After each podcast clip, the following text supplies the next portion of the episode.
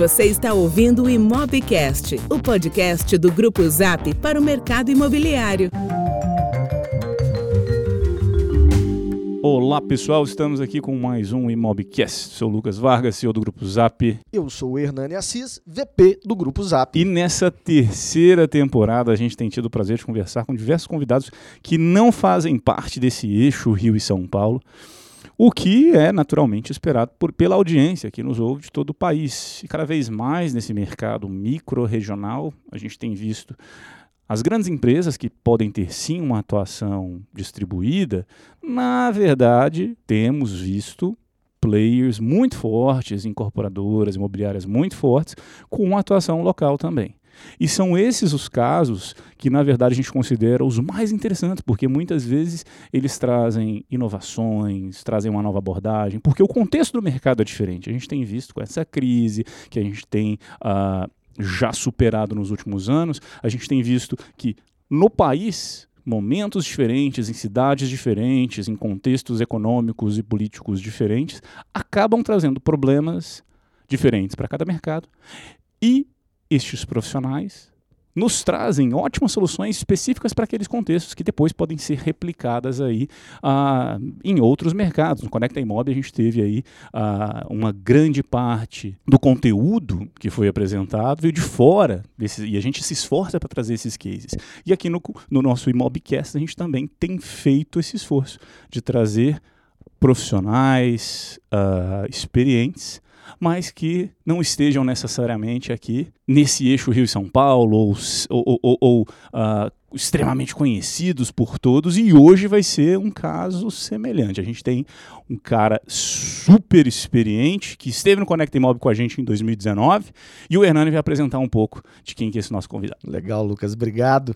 É, é interessante, né, é, desse contexto é, a gente relembrar as conversas com incorporadores que na época da exuberância foram estaram as suas empresas e foram aí para o Brasil afora, entrando em mercados diferentes, uh, tentando expandir o negócio, crescer, desenvolver produto e fazendo uma longa história bem curtinha, se perguntarem é, dos erros do passado, boa parte deles vai dizer que foi sair do mercado onde ele era especialista, tentando buscar mercados desconhecidos.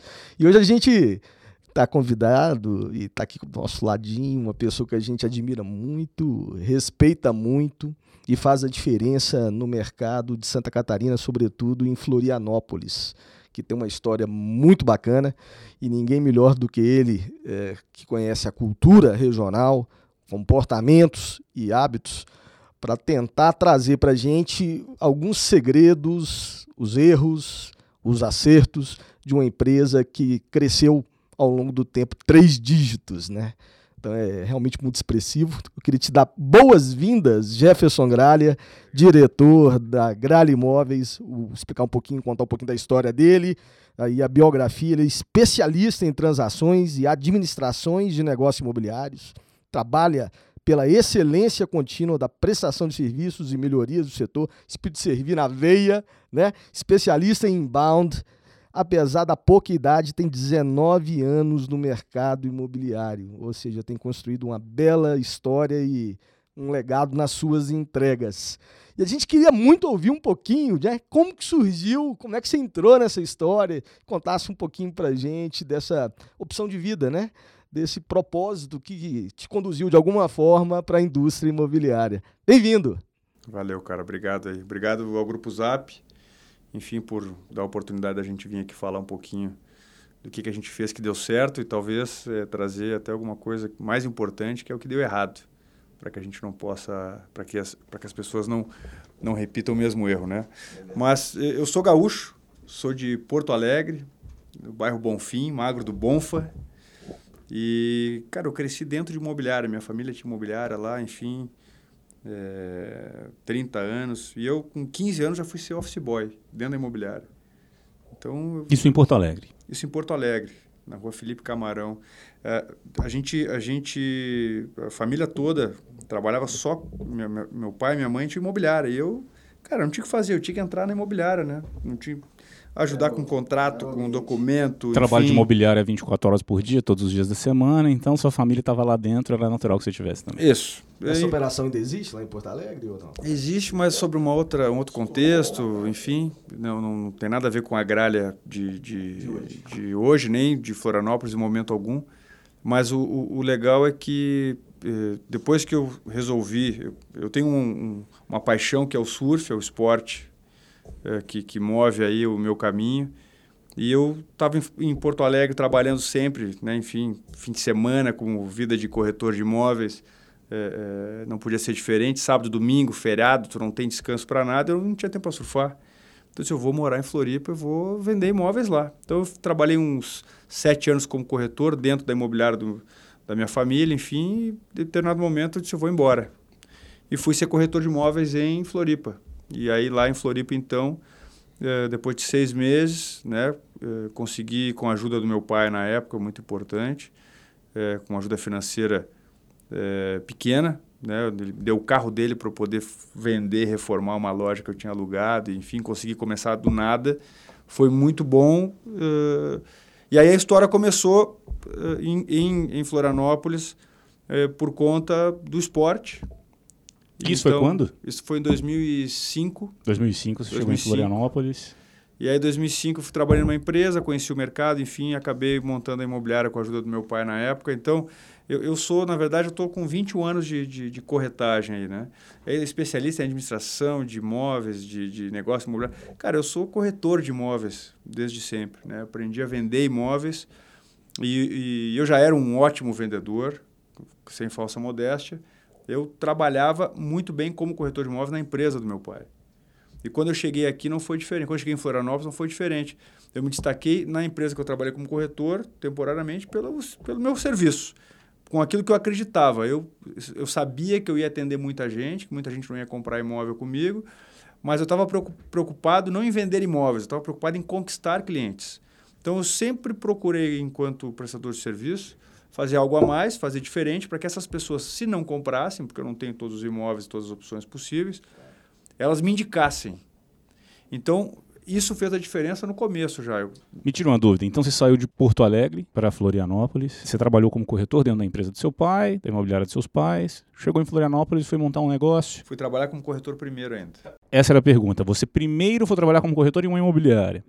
Qual que era a diferença naquele momento desses dois mercados? Existia alguma, alguma diferença na atuação que você fazia em Porto Alegre com a atuação que você fazia em Florianópolis? Existia eu, em Porto Alegre também uma, uma, uma imobiliária de bairro, a gente vendia muito imóvel avulso, né?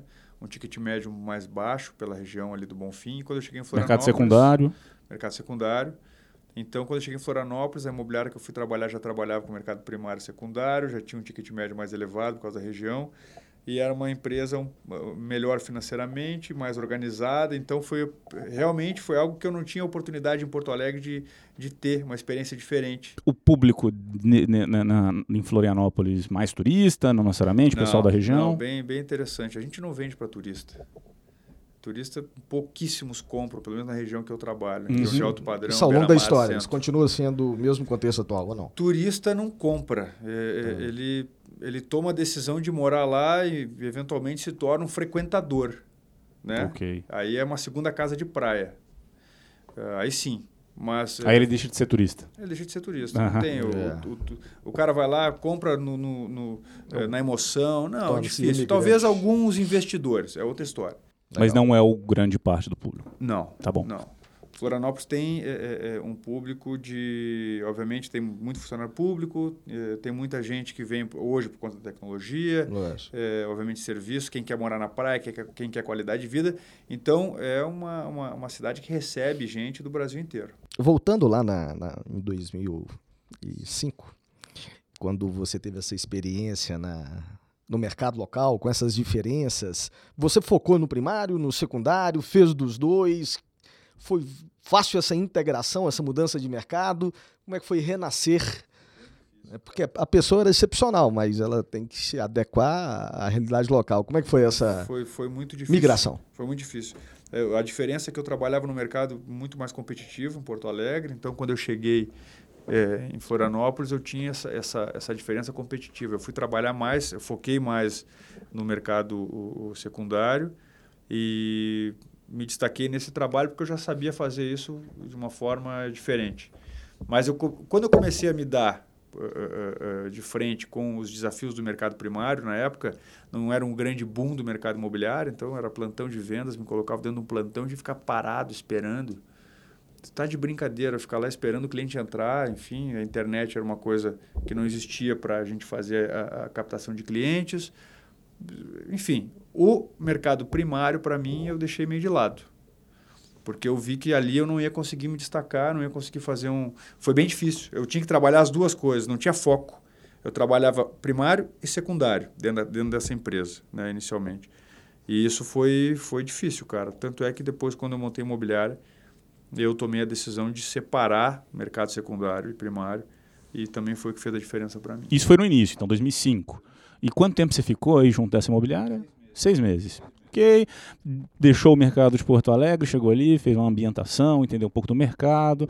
Seu pai ajudou te dando carro, assim, vai lá, vende esse negócio aqui para você fazer seu, seu, seu primeiro investimento inicial. Boa sorte, valendo. Seis meses depois você estava criando sua, sua imobiliária, era isso? Seis meses depois, ele, na verdade, quando ele seis meses depois que eu era corretor, meu pai apareceu de um dia para o outro. Ele disse na época, eh, acho que tinha uma tinha uma, uma, começou uma moda de compra de imobiliários assim bem é, precursora assim, é, pequenos investidores comprando imobiliário em Porto Alegre.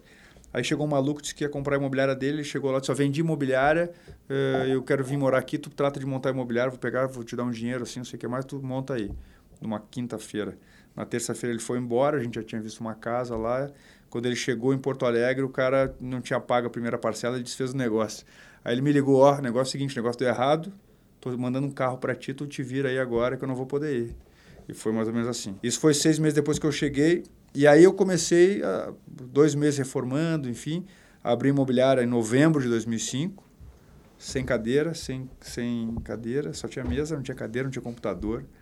E, enfim, desafio enorme, cara. Desafio enorme. Uma das coisas que a gente observa ao longo do tempo é que nem sempre o bom vendedor, né? Ele vai ser um bom gerente, um bom corretor de imóveis, Sim. ele vai ser um, um, bom broker, né? um bom dono de imobiliária. Você tinha esse sonho para Grécia ou foi, de Não, fato, tinha, assim, tinha. já tinha? Tá, eu tinha, eu tinha porque... Eh, você como... viu oportunidade também associada a essa questão do seu pai? Ou você meio que entrou porque estava insatisfeito com, com aquele plantão boring, né? Cara, Bem chatinho. Cara, eu, eu, o que acontece? Eu tinha uma experiência como filho do dono da imobiliária, não tinha opinião nenhuma, né? Porque era o filho, era um guri novo, enfim. Não tinha experiência nenhuma fora, né? E eu via o meu pai focando muito no mercado secundário e não trabalhava com locação também e não trabalhava com mercado primário. Eu olhava as imobiliárias ao redor, a imobiliária que tinha locação, imobiliária forte. Imobiliária que vendia é, um, uh, o setor primário também forte. E a gente ali sempre numa luta de quem vende só mercado secundário. Hora bem, hora mal, hora bem, hora mal. Então eu queria sair disso. Eu queria ter uma imobiliária que tivesse locação, que, que eu queria eu estar vendendo aqueles empreendimentos. Quando ainda quando eu estava em Porto Alegre, eu queria as minhas placas de vende, na época que tinha as grandes imobiliárias lá na, na região. E, e eu estava só no secundário. Cheguei em Florianópolis, essa eu não tinha como não tinha conhecimento, então o secundário era a minha única oportunidade. E quando no fim das contas eu, a gente começou a, a, a criar imobiliária, é, quando a gente iniciou o nosso trabalho, é, eu foquei no secundário e aí eu me lembro que tinha um pessoal da, da na época do jornal que vinha me vender os anúncios. Eles diziam, Gralha, tu tem que procurar as construtoras. Eu digo, não, eu vou fazer um bom trabalho no secundário aqui, que eu sei que eu sou bom. E as pessoas vão me enxergar. As, as construtoras vão me procurar. Eu não vou procurar ninguém. Eles vão me procurar. Rapidinho, eu sei que eu vou, eu vou me diferenciar para eles me procurarem. Foquei em placa na época e jornal. Só jornal e placa. Legal. E, e quanto tempo depois elas vieram bater na sua porta? Cinco anos depois. Demorou. Uma dúvida. Já era, a gente já está falando da Gralha Imóveis? Sempre, sempre. Sempre foi. Já, sempre foi. já foi fundada como Gralha Imóveis em 2000, 2005. Marca é minha. Meu pai tinha Gralha em Porto Alegre, uhum. enfim. E nem marca ele tinha, nem, nem site ele tinha na época. Você tem sócios ou sozinho? Tem a minha esposa. Ah, tá. Minha esposa começou comigo lá junto. Então, 2005, final de 2005, novembro, Gralha Imóveis, foco no mercado secundário. Sec secundário. E, e locação? Locação começou em 2013. 2013, então 13. até depois do, do mercado primário. Isso. Legal. isso. Eu comecei por aquilo que eu sabia fazer bem. Eu não queria, é, obviamente, é, me aventurar porque eu não tinha nem poder financeiro para dar errado. Eu tinha que dar certo. Eu não tinha outra alternativa. Eu tinha que dar certo. Eu foquei naquilo que eu sabia que eu ia fazer bem. O que, que foi mais relevante e o que, que foi o maior erro nessa época do crescimento? 2005 a 2010. Cara, o, o, não sei se foi erro, uh, mas uh, eu comecei eu e um gerente, eu não tinha nem corretor, no primeiro dia. Eu vou falar aqui, eu, geralmente eu digo que a gente iniciou dia 3, mas a gente botou, começou no feriado de finados, dia 2, né, foi um cara que esteve comigo durante 11 anos. E em Porto Alegre. Em, em Florianópolis. Em Florianópolis. Ah, ele, ele na imobiliária. Lá. Na imobiliária, ele começou comigo, abriu imobiliária comigo. Entendi. Uh, dia, dia 2 de novembro, lá, eu e ele não tinha corretor, não tinha nada. E nesse tempo, nesse tempo inicial de, desses cinco anos, é, eu tive, eu sempre tive uma, uma, então, o foco no trabalho de excelência, meu, minha missão, minha visão sempre era transformar cliente em fã, independente, independente se ele ia comprar ou não. E aí esse cara veio trabalhar comigo e eu tive sempre essa preocupação. Talvez o meu erro maior foi ter ficado muito tempo uh, fazendo, às vezes, de diretor da empresa, de gerente da empresa. É, e corretor. E eu não fui corretor. É. Desde eu, o início eu, eu optei por não vender. Quando eu abri imobiliário, optei por não vender. Optei em, em, só que eu fazia diretoria, gestão, financeiro, eu fazia tudo para dar condição para os corretores. Por que dessa opção trabalhar? de não querer também desempenhar, já que você desempenhava outros papéis, né, múltiplos? E, fa e fazia bem a, o papel de corretor? Porque eu, eh, na verdade, eu, eu, a minha liderança ela é servidora. Então, eu era um bom vendedor, eu queria te ajudar a vender. Então, eu fazia o trabalho de vendas para todos os corretores. Eu ajudava no processo de vendas para todos os corretores. Talvez uma das coisas que eu tenha feito errado foi não ter desenvolvido lideranças. As pessoas ficavam muito dependentes da minha ajuda, do meu trabalho, e aí eu não consegui desenvolver. Hoje, talvez um, um pouco mais, mas no, nesse início, a imobiliária ficou muito dependente de mim. Eu não era o cara que vendia, mas eu era a pessoa responsável pelas vendas, né? dando suporte, inclusive substituindo o gerente. Então, é, isso fez com que eu demorasse para conseguir crescer, que não foi pensar grande. E aí, em 2010, quando as incorporadoras começaram a vir até você, qual era o porte que vocês estavam nesse momento? A gente tinha, eu tinha é, inventado uma loja numa outra região, na região universitária Trindade, é, na região na, no bairro Trindade. E aí, com duas lojas, as pessoas começaram a enxergar a gente um pouquinho diferente. Enfim, a gente já tinha uma, uma, uma, uma relevância no mercado uh, secundário. E aí deu a casualidade da maior, maior construtora da cidade, que é a Queires, uh, que sempre trabalhou com equipe própria, nunca abriu para imobiliárias nem nada. Uh, eu tive uma experiência de venda auxiliando um cliente que estava comprando imóvel com eles. E aí eu fui, acho talvez a única pessoa que auxiliei o cliente a comprar o imóvel deles, da construtora, sem pedir comissão. Não era, eu não estava ali para vender, eu estava para auxiliar o cliente e sempre pensando em fazer mais, né? Então ali a diretoria daquela aquela consultora viu isso, deu um ano depois quando eles resolveram abrir para as imobiliárias, eles me trouxeram para o processo. Eu fui a primeira imobiliária a ser, a ser convidado. Quantos corretores você tinha nessa época, antes, dois, é, antes do convite? Ah, devia ter uns 20, 30 corretores no máximo. Legal. E quando você poucos. passou a atender uh, o mercado primário, como que foi esse processo? Transformou, transformação Cara, interna, reorganizar, trazer mais equipe, treinar específico, um novo produto, um novo modelo de gestão? Dificílimo. A primeira coisa que a gente definiu foi não misturar uh, o foco da equipe de né, do, do mercado secundário. Então, a gente criou uma nova equipe para vender. Com um novo gerente? Com um novo gerente, com, enfim, com outro tipo de treinamento. Então, começou, na verdade, a gente separou 100% o foco. Quem vende o mercado secundário continua ali, quer vir para o primário para aproveitar o. Até teve duas pessoas, enfim, que vieram para aproveitar o desafio. E, e aí a gente separou e a gente começou com essa empresa. Eu nunca tinha vendido, olha só que loucura. Eu nunca tinha vendido nada efetivamente de lançamento, não tinha nenhum parceiro grande, nenhuma referência no mercado de uh, no mercado primário. E eles apostaram em mim. Então eu, eu, eu assumi uma responsabilidade muito grande. Eu lembro que eles me chamaram, Márcia Queires, é, enfim, era diretora comercial da, dessa construtora, né, uma pessoa enigmática, eh, muito conhecida, enigmática na cidade, né, enfim. E ela me chamou e disse: Olha, o negócio é o seguinte, tu quer trabalhar, tu, tu, a comissão é, era bem inferior. É isso que tem aí, boa sorte. Quer ou não quer? Daí eu disse assim, pô, não, vou pensar duas vezes, né, meu? É já. Não, vai pensar um pouco. Eu digo, não, é já. Eu assumi, assumi uma responsabilidade, tinha que criar equipe, tinha que assumir a responsabilidade de dar certo os desafios de vendas, que já era o início daquela, daquela queda de venda de comercial, por incrível que pareça. Uhum. Foi a gente começou em 2011, num Uhum. num- no meio de um, de um prédio comercial que não estava vendendo. Aí eles fizeram uma campanha, na campanha eu já me empolguei, já comprei o primeiro na convenção. Essa aqui, essa sala é minha. No mesmo dia eu fui lá, os corretores nu- nunca tinham vendido o lança- lançamento, eu também não. Cara, a gente começou a convenção da, do da- das 8 até o meio-dia. Deu uma hora da tarde, eu sentei na imobiliária, comecei, todo mundo parado, ninguém trabalhando, assim, todo mundo, será que vai dar? Será que vai Esperando. acontecer? Eu fiz cinco vendas. Comecei a chamar, ligar para os clientes, assim, tipo, eu não vendia, mas eu tinha as pessoas, fiz cinco vendas e comecei a dizer, ó, já vendi, já vendi, já vendi, já vendi. Aí os corretores, opa, só um pouquinho. Naquele dia a gente fez 10 vendas Uau. porque as pessoas não estavam se mexendo. Eu, eu me empolguei, acabei empolgando as pessoas. Cara, aquele, aquilo ali foi o case para a gente entrar no mercado de, de, Comercial. de, de primeiro, não primário. mercado primário. Ali fez a diferença. Outras imobiliárias, outras consultoras começaram a nos enxergar, porque a gente virou parceiro da melhor consultora da cidade. A gente começou a dar resultado lá, as outras consultoras começaram a querer a gente, enfim.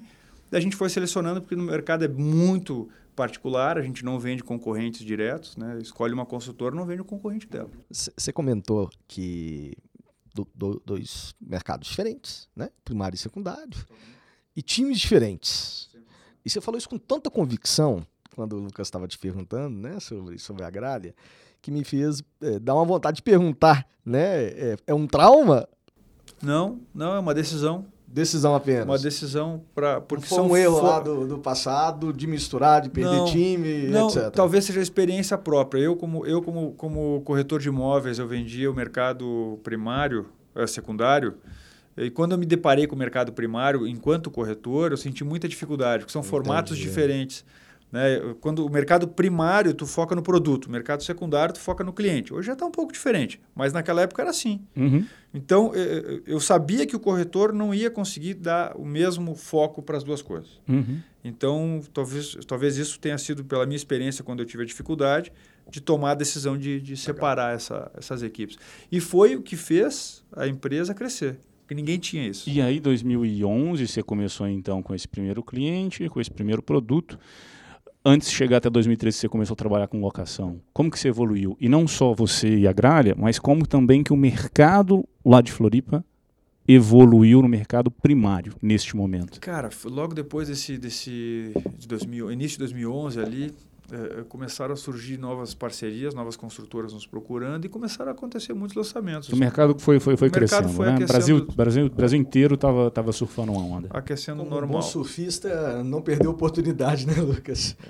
Legal. Foi, foi, foi meio que natural, a gente estava, obviamente, eh, com sangue no olho, né, trabalhando muito, pensando sempre em processo, eh, em melhoria contínua interna para tentar, enfim, fazer a empresa cada vez mais profissional. Eu sempre tive uma experiência, empresa familiar, ainda é hoje, mas eu queria que ela se tornasse cada vez mais profissional. E isso foi nos dando mais poder competitivo perante as imobiliárias locais, que já tinham muito mais anos, muito mais tempo do que a gente em vendas. E a gente foi a gente acabou sendo comparado às grandes empresas locais muito rápido. Né? E por ter conseguido grandes players de parceiros, o mercado começou a lançar, lançar, lançar. A gente foi selecionando, a gente, eh, eh, como a gente tinha equipes separadas, a gente também não tinha gente suficiente para abraçar o mundo. Então a gente acabava focando, escolhia as melhores construtoras, acabamos criando eh, eh, uma, um, número de parceiros razoável, mas sempre com muita qualidade.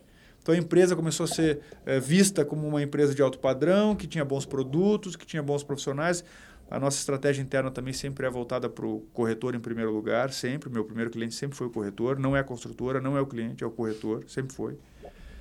E isso fez com que a gente conseguisse aproveitar essa onda. Então, as- as- a gente anunciava muito no jornal na época, a gente demorou para chegar no digital. E a gente era visto, tinha placa na rua, tinha as construtoras, tinha o jornal, e as pessoas, pô, eu vou lançar um produto, quem que eu vou chamar? Tinha duas imobiliárias, eu mais uma, mais outra, talvez ali, que, que, que tinha, que tinha equipe de, de, de lançamentos, que tinha foco que dava resultado. E aí a gente foi aproveitando. Em 2013, então, antes de ir para explorar a locação, como que era a, em número de corretores e, e, as equipes? A gente então a gente foi para a Trindade, montamos uma loja, foi uma experiência que não, não deu certo. Lá eu inventei de botar um sócio, né? Foi bom por um lado, ruim por outro. Fe... Seis meses eu saí de lá, tirei minha marca, aí reuni tudo numa numa única loja no centro. Aí a gente ficou com uns 35 corretores. E aí a gente Qual era a divisão disso de primário e secundário? Meio a meio. Meio a meio. E o resultado da empresa? O resultado ainda era 60 eh, secundário, 40 primário. Uhum. Tá? Mas logo depois, 2012, 2013, já foi para ao contrário. Tá. Né? 60, 40, eh, nunca muito mais do que isso. Né? Havia uma competitividade entre os times, já que o Lucas está explorando essa questão do, Cara, da divisão eu, dos times? Não, não tinha uma, uma competitividade acirrada, porque eu sempre criei eh, internamente estratégias de, de, de valorização profissional, sempre por meta nunca para o melhor. Né? O melhor, eu, eu, é a, melhor a melhor equipe, a me, o melhor corretor, ele leva algo simbólico, né? Uhum. Para dizer, pra, só para ressaltar que ele foi bem naquele momento. Mas eu, eu, eu, eu tenho uma política interna de premiação, de, de meritocracia, sempre por meta. Então, todo mundo, independente de quem vender mais ou menos, todo mundo pode ser valorizado, beneficiado. E é isso a gente conseguia. Obviamente, não é uma coisa é, é, fácil, né? não é 100%, mas a gente tinha uma equipe, várias equipes, né? com focos diferentes, mas a gente não tinha uma, uma concorrência interna muito grande porque todo mundo tinha o seu, a sua hora de ser valorizado, todo mundo era respeitado, enfim, como profissional. E, e a gente queria dar espaço para todo mundo vender bem. Né? Legal. E, e, e, aí, 2013, então, você falou que começou a explorar, explorar a locação. Isso veio de, um, demanda de clientes do mercado secundário, que falavam, cara, estou aqui vendendo, mas estou alugando também. Isso veio de uma visão estratégica do negócio. Qual foi o, o, o processo de decisão? Isso veio de, de, daquela ideia inicial lá que eu enxergava as empresas de locação muito bem financeiramente, né? na minha cidade de Porto Alegre lá, enfim, e, e, e, só vendas era muito alto e baixo. Então eu sabia que eu tinha que colocar locação em, em algum momento. E por que este momento? Porque era o melhor momento financeiro para mim. Estava bem, estava estável? Estava vendendo bem, estava com grandes construtoras. Poderia fazer esse investimento. Foi a hora que sobrou, né? Pô, agora é a hora de estruturar alguma coisa maior. Aí a gente fez uma nova loja, 300 metros quadrados, do lado do shopping uh, Beira-Mar, ali, numa uma, zona, uma região extremamente nobre. Uh, aí a gente colocou a locação, estruturou, fez uma loja top, foi... E aí a gente estruturou a locação com uma consultoria e, cara, aí a imobiliária deu um salto. A imobiliária deu um salto. Depois que a gente colocou a locação, demorou para se pagar.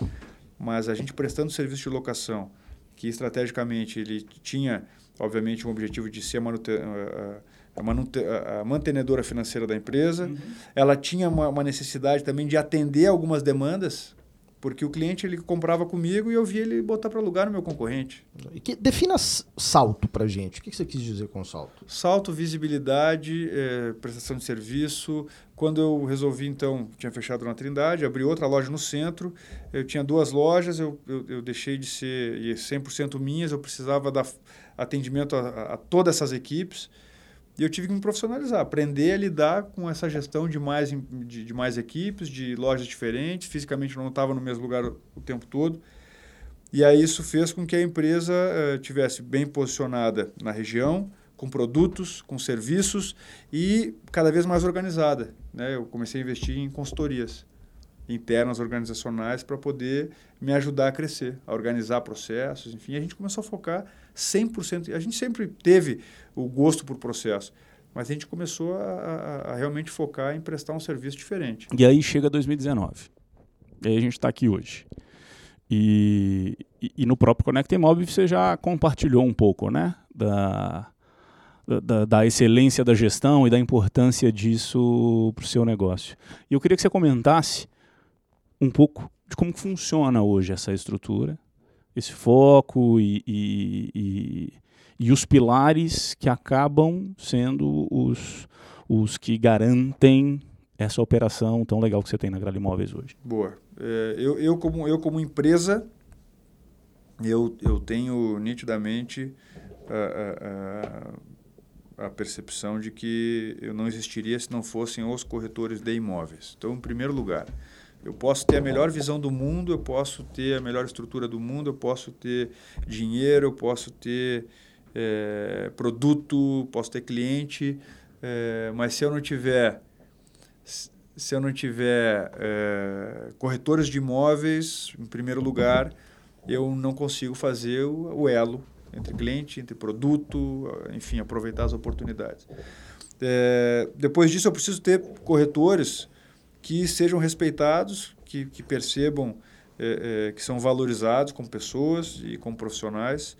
E, e aí sim comece a entender é, a, a visão do nosso negócio. O nosso negócio não é vender, é transformar o cliente em fã. Ele vende para nós. A gente, tem, a gente presta serviço. Né? Enfim, a gente ajuda as pessoas a comprar tentando fazer o melhor para o cliente. Muito difícil. Ah, já você conversa para boi dormir. Cara, é muito difícil. Mas a gente perde o cliente, perde, perde o negócio, mas não perde o cliente. Então a gente, primeiro tendo corretores, fazendo com que esses corretores façam um bom trabalho, eu conquisto pessoas, essas pessoas falam bem de mim e eu ganho o mercado. Isso fez a gente crescer. Hoje a gente é, realmente tem essa diferença do mercado. A gente é, não toda, toda empresa erra. Quando a gente erra, a gente paga pelo, pelo erro. A gente não é, prejudica, não bota ninguém no prejuízo. Se a gente errou alguma, alguma coisa, a gente realmente conserta, assume o erro para não repetir. E a gente conseguiu formar uma equipe é, de boas pessoas que se tornaram bons vendedores. Né? Então, minha visão é transformar cliente em fã, cara. Quantidade tu tem que fazer ou, o melhor negócio. Quantidade ou qualidade? Tem os dois. Os dois? Os dois. Os dois. Só que a gente começou com qualidade, foi crescendo, só que o, o, corretor ruim, o sem vergonha, o picareta, ele não fica na minha empresa, porque os próprios corretores expulsam. A nossa visão, o nosso formato de negócio não permite que essas pessoas permaneçam. Então, hoje a gente tem equipes de lançamentos, equipes de uh, setor primário, setor secundário, tem alocação, mas é 100% separado, focado, uh, cada um no seu foco. A gente conseguiu crescer no momento de crise, que é bem, bem interessante. A gente tinha as duas lojas, no momento de crise a gente, não, só um pouquinho, eu tenho duas lojas, tenho uh, pouca gente em cada loja, preciso de energia. Vamos botar todo mundo na mesma loja, vamos fazer o corretor, o corredor aqui começar a ter congestionamento eh, mais gente, mais energia de vendas, cada um com seu foco, cada um vibrando com as vendas acontecendo, a imobiliária crescendo. E a gente tem hoje uma estrutura única, mas abriu uma, uma, uma nova na região de Palhoça agora, mas a gente tem uma estrutura única onde cada uh, equipe tem o seu foco, cada equipe atende uma construtora, uh, uma, duas construtoras, né? tem equipe de, de do, do setor secundário é muito forte, também com os mesmos princípios desde o início. Qual o tamanho do time hoje? Hoje a gente está com 120 pessoas. E qual que é o, a divisão? Entre de de equipes, são duas equipes de... Aí tem alocação junto, né? Entre corretores, ali a gente está em 90 corretores. Então a gente tem é, primário, a gente tem quatro equipes e secundário a gente tem duas equipes. Estamos falando aí de 30 a 60. Legal. E, e, e, qual que é o modelo, ou como que esse modelo de gestão hoje, do processo de vendas, de, se a gente pensa lá no, no funil de vendas e marketing, desde o início, quando um cliente chega pela primeira vez na imobiliária, ele é tratado e, e, e existe um processo interno né, para lidar com, com, com esse cliente. Você podia falar, falar como que ele. Primeiro, como que ele é e como que foi trazer esse processo para dentro da imobiliária, porque certamente essas mudanças acabam trazendo fricção. Sim, cara, mas é, a gente tinha um grande problema porque é, o grupo Zap, Viva Real, enfim, eles atendiam muito bem os nossos corretores. Então, os, o, eles, inclusive alguns corretores nossos foram case porque começaram a anunciar e tinham sucesso como corretores. Só que o lead que chegava através do anúncio do corretor é, tinha uma atenção dele mesmo, né, específica do, do, corretor que fazia o anúncio, que investia muito grande. Ele tinha, ele tratava esse cliente como o cliente que ia salvar a vida dele. E quando eu entregava em, uns leads em quantidade, né, não tinha essa mesma atenção. Então eu comecei a perceber que todo o meu investimento é, em mídia digital é, não tinha resultado. Em contrapartida, eu, tava, eu tinha um concorrente dentro da empresa, que era o corretor de imóveis. Aí vamos resolver esse problema. O que aconteceu? É, aí a gente resolveu fazer o seguinte: bom, o que, que tá, vamos entender o que está acontecendo. A gente está entregando muito lead é, desqualificado, sem, é, condição de, de evoluir muitas vezes, mas isso também foi, foi como a gente entregava quantidade de leads, e esse era o nosso foco, os corretores eles não davam atenção devida, porque entendiam que o lead dele era melhor. E... Ele ia receber mais comissão pelo lead dele?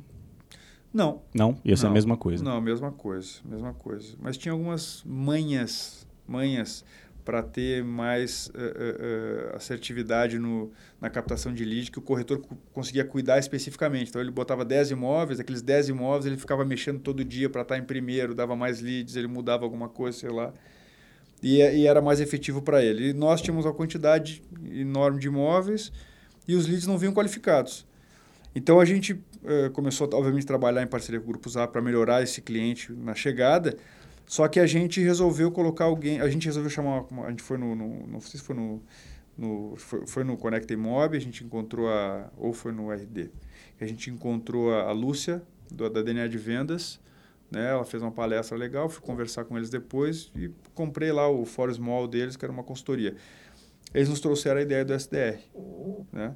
E aí, num processo de funil de vendas aprimorado, né? melhor que o nosso, a gente começou a fazer funcionar. O SDR, para a gente explicar para o público, a pré-qualificação do lead. Ter uma equipe, um, um, uma pessoa dedicada para fazer o pré-atendimento antes de transferir esse lead Isso. diretamente para a equipe de vendas. Isso. Então a gente trouxe esse, esse formato de pré-qualificação é, por vários motivos, é, mas o, principalmente era para ter é, a atenção do corretor para o nosso lead. Bom, eu vou te entregar um lead melhor.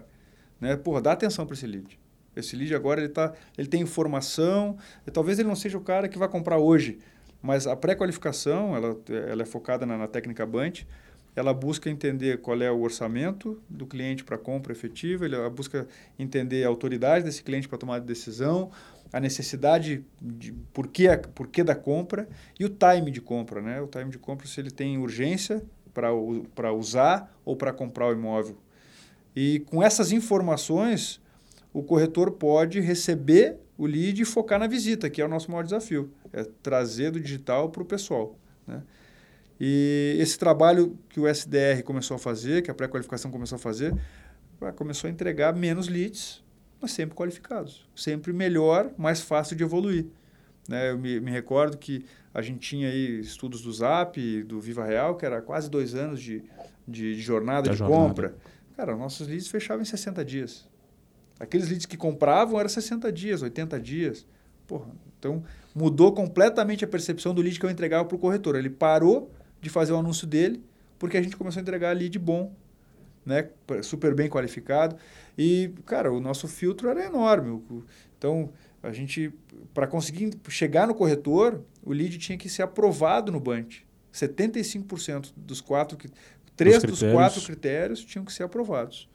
E aí ele recebia um lead muito bom e, e a gente criou estratégias aí, obviamente, de meritocracia interna para entregar esses leads. É, esses critérios de meritocracia, se é que pode, porque se a gente puder, porque uh, e por que eu estou falando isso? Porque em qualquer equipe de vendas, em qualquer mercado, existe normalmente um problema que é esse que você está falando, um lead que às vezes chega pelo, no gerente de vendas e ele vai dar para alguém.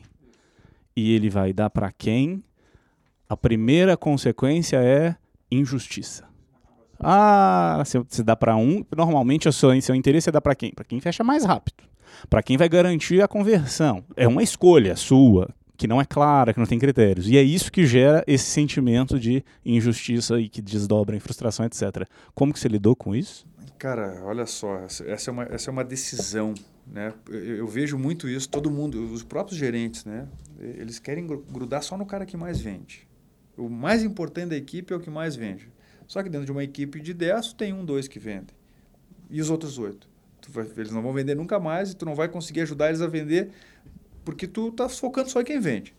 Então a primeira decisão é aceitar perder. Eu acho que é a melhor, a melhor é, é, forma. É, uma, é, um, é uma ótima é uma ótima frase aqui, é uma ótima sumarização de como se criar uma equipe de vendas importante, uma equipe de vendas eficiente. Aceita perder que você vai ganhar mais depois. Tu tem que entender que o teu melhor vendedor um dia ele sai da empresa, cara. Então não foca nele somente, foca nos demais, dá oportunidade para todo mundo. E, e, eu nunca, olha só que legal, é, o meu mérito nunca é por venda.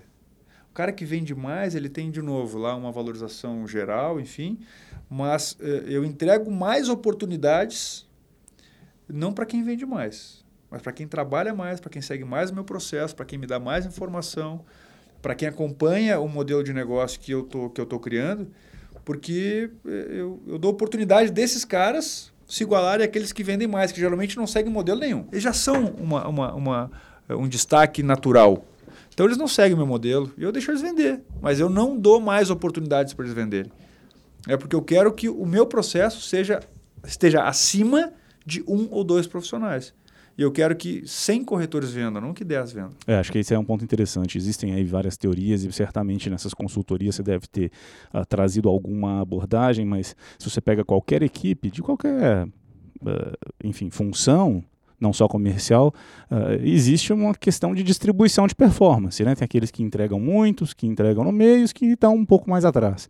E aí, se você fosse colocar numa curva, uma das teorias, né, a gente pode falar, ah, tem os 10% ali que entregam bem acima da média, tem uns, depois desses 10 tem uns 70 ali, né, do 20 até o 90.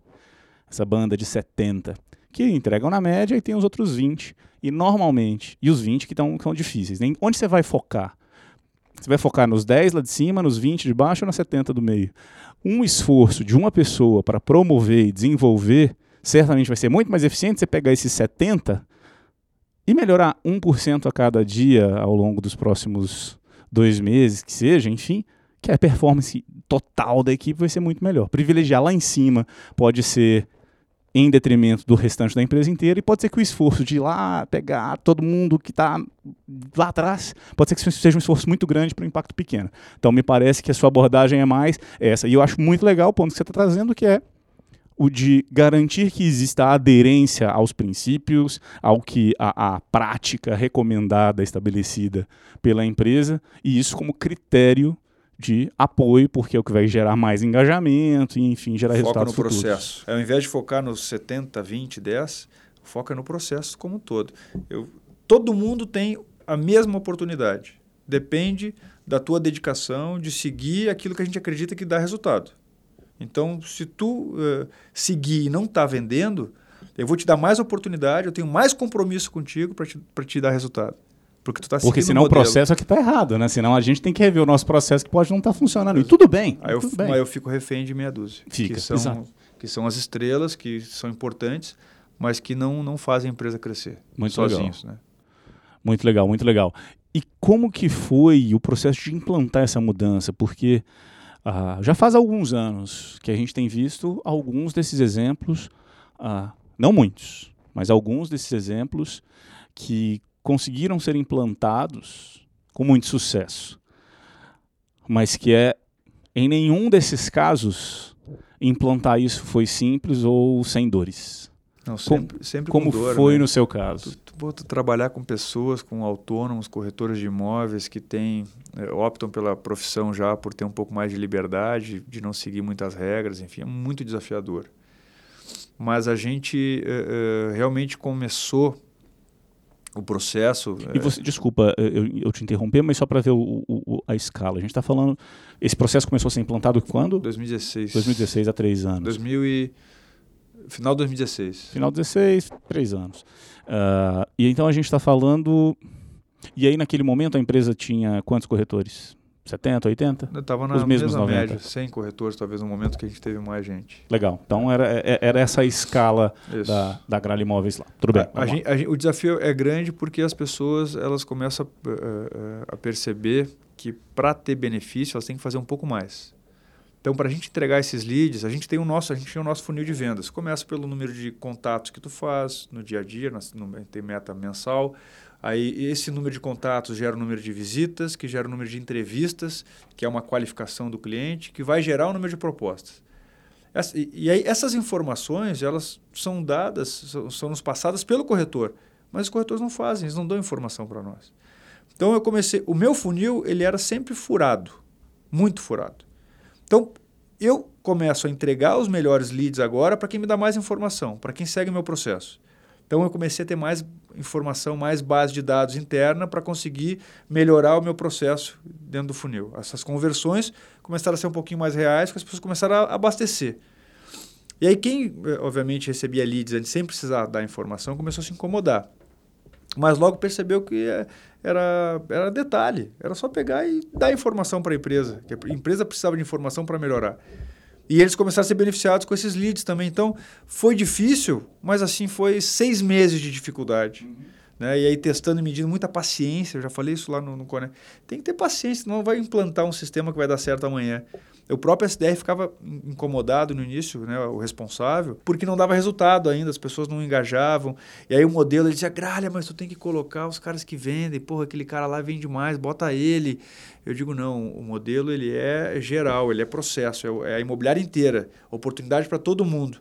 Então, quem quer ter o benefício de ter o melhor lead, segue o meu processo. Ele vai ter um lead melhor, ele vai vender. Porque se ele segue o processo, se ele está trabalhando mais, é, ele está mais preparado. Ele está ele tá seguindo um formato, ele está trabalhando mais para conseguir se ranquear, para pontuar melhor. Isso vai gerando conhecimento, vai gerando experiência, e daqui a pouco ele está num nível de, de, de, um ciclo um, momentâneo de trabalho que quando ele recebe um lead, ele está pronto para vender. Uhum. Né? Então, isso acabou gerando mais trabalho, mais preparação. A gente entregava o cliente que estava para o corretor que estava num ritmo mais acelerado, né? era mensal na época, esse ranking. E aí as vendas começaram a acontecer. Pô, vendeu uma, vendeu duas. Daí a gente anunciava essas vendas, premiava quem vendia nesse formato. Lembra. E todo mundo que nas convenções mensais, a gente anunciava quem tinha vendido pela SDR, quantos leads tinha dado, conversão, o que estava acontecendo, onde é que a gente tinha que corrigir. E todo mundo começou a perceber que opa, esse negócio é legal, como é que eu vou estar tá lá? Né? E aí, os, gerencialmente, eu cobrava, cara, teus corretores, por que, que não estão lá? Por que, que tu não vendeu esse mês? Como é que não, por que, que não foi bom? Olha quantos entraram no SDR.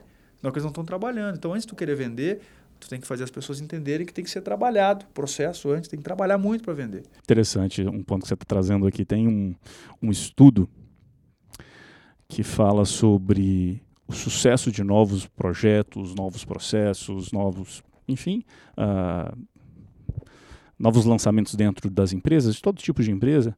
E, e me lembrou quando você falou que não adianta pegar o seu melhor vendedor para fazer para implantar. É, é, só um paralelo aqui.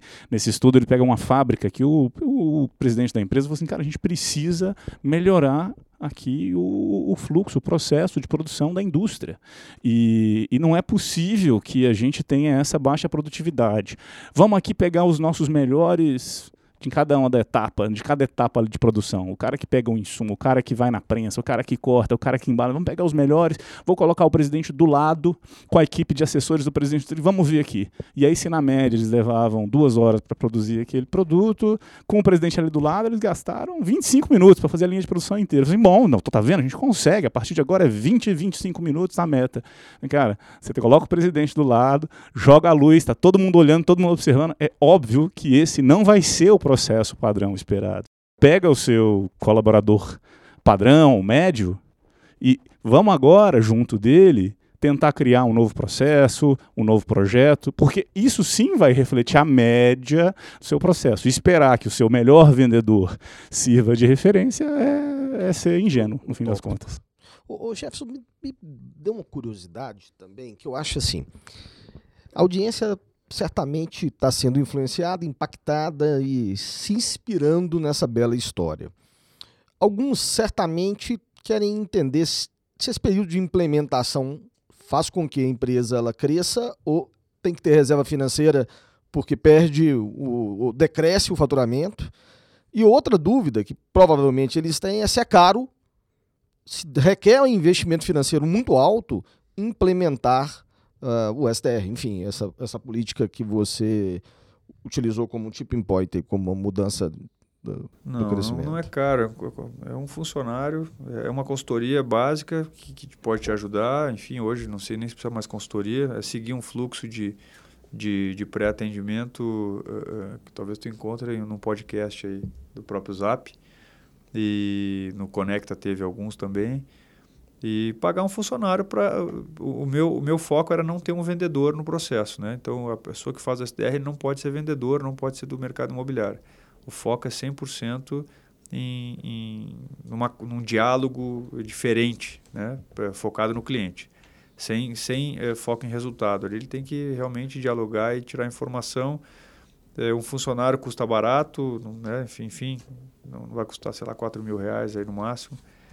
E esse tempo que a gente implementa, é, talvez o momento de, de, de, de início onde os, onde os corretores se incomodam ali, é que talvez sempre toda mudança gera uma, uma perda de, de, de de resultado, porque as pessoas se incomodam, elas começam a achar o negativo, enfim, aquilo ali baixa um Passo para trás para dar alguns é, para frente. Mas como eu não convertia nada no digital, eh, quando eu comecei a converter, já começou a se pagar rápido. Né? Legal. Então, hoje, hoje o processo SDR ele é, ele é contabilizado separado. Né? Então, tem lucro do processo digital. SDR sozinho, né, entregando esses leads para esses corretores, ele se paga e dá lucro, três, quatro vezes mais do que é o investimento. É ótimo. O que tem por vir? O que a gente pode esperar da Gralha Imóveis para o futuro? E o futuro é agora, né? Amanhã, enfim, 2020.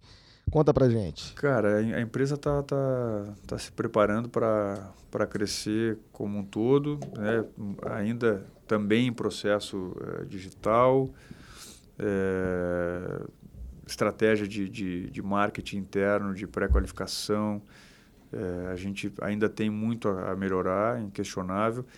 A gente está observando muito as mudanças. A gente tentou ser early adopter no processo de, de bot. A gente foi no inbound na época, 2016, quando a gente começou no inbound. É, e a gente não teve, a gente fez uh, no, no pré-atendimento também, a gente foi early adopter no mercado imobiliário, porque a gente foi o primeiro cliente, por exemplo, da, da Exact Sales, do mercado imobiliário. É, o, uh, SDE, o o inbound com RD, nós fomos um dos primeiros também, nós que estruturamos, por exemplo, toda a configuração, a, a integração do, de um dos maiores CRMs do mercado, que é o Vista, com RD, foi a gente que fez todo esse processo. O bot, a gente começou com bot no mercado, ficamos um ano e meio investindo no bot para chegar à conclusão que era, que era completamente fora da experiência que a gente queria entregar para o cliente. E agora a gente está tentando observar um pouco mais antes de começar a botar dinheiro na frente para querer começar do, do, nada. Tem muitas é, opções de ferramentas, de tecnologias para plugar no nosso, na nossa empresa hoje, em todas as empresas. É, a gente tem cuidado para não perder o foco. O foco hoje está nas pessoas, o foco hoje está em utilizar a tecnologia, a inteligência artificial para melhorar a experiência do usuário. Né? Então, a gente está observando e, e, se estruturando. Eu estou é, colocando uma diretoria hoje abaixo de mim, de novo, é, agora uma nova diretoria, para poder gerenciar melhor as, o, o, as, as, equipes, as gerências. Também para poder pensar um pouco mais é, em como transformar a imobiliária o mais digital possível, sem ferir aquilo que é o fundamental para nós, que é transformar cliente em fã. Se, for, se a tecnologia for capaz de fazer isso, a imobiliária deixa de ser necessária. Então a gente sabe que as pessoas estão em primeiro lugar. Né? Estamos observando e, e, e trabalhando internamente para se estruturar, para poder botar para dentro a melhor ferramenta. Né? É, a hora que eu não quero mais começar tudo para ser exemplo que deu tudo errado, que deu certo e, e pagar esse preço. Não preciso. O principal é fazer bem feito aquilo que eu já faço. Tá Utilizar a tecnologia que eu já tenho para melhorar o meu processo né, fazer o, o, cliente satisfeito, fazer a construtora, é, obviamente, perceber que a gente faz um trabalho diferente quando a gente foca, a gente dá resultado, é, fazer o corretor se sentir é, é sempre é, é, valorizado, né, as pessoas dentro da empresa cada vez mais valorizadas, é que vai fazer a empresa continuar crescendo e aí sim está estruturada na hora certa que, que é para dar, o, dar o salto aí. Muito legal, Jefferson. A gente recebe aqui nesses nossos papos, como eu havia comentado, profissionais do país inteiro, profissionais com experiências e histórias de vida diferentes, a sua é certamente muito particular, mas o, o que fica para mim pessoalmente, eu acho que é essa é, esses princípios e essas crenças de gestão muito fortes, muito sólidos, que você tem tanto aprendido lá desde o início, implantado e ajustado, e terminando com esse testemunho muito legal, que experimentamos de tudo, muito que a gente fez deu certo, mas a verdade é que agora sinceramente, com os princípios muito claros e muito, muito bem definidos e alinhados como empresa, isso é o que vale. E se tecnologia ou qualquer produto tiver que entrar, é para somar, é para alcançar esses princípios, mais do que estar à frente por estar à frente, porque pode gerar muito mais problema quando mal implantado. E infelizmente a gente não tem mais tempo para seguir aqui no papo de hoje, mas estou extremamente curioso para saber como que ao longo de 2020 essa abordagem de vamos ver aqui o que, que a gente pode sim com um pouco de cuidado e cautela, trazer para melhorar, para apimentar as nossas boas soluções, porque 2020 promete ser um ano muito positivo. E estaremos aqui no nosso Imobcast trazendo mais uh, conteúdo, experiência e aprendizado. Seria muito legal se você daqui a um tempo tivesse com a gente aqui de novo. Queria agradecer por você ter, ter, ter vindo lá de longe para bater um papo aqui com a gente. Tenho certeza que para mim, para o Hernani e para todo mundo que está ouvindo, foi uma experiência super legal. Muito obrigado. Show de bola, obrigado. Obrigado.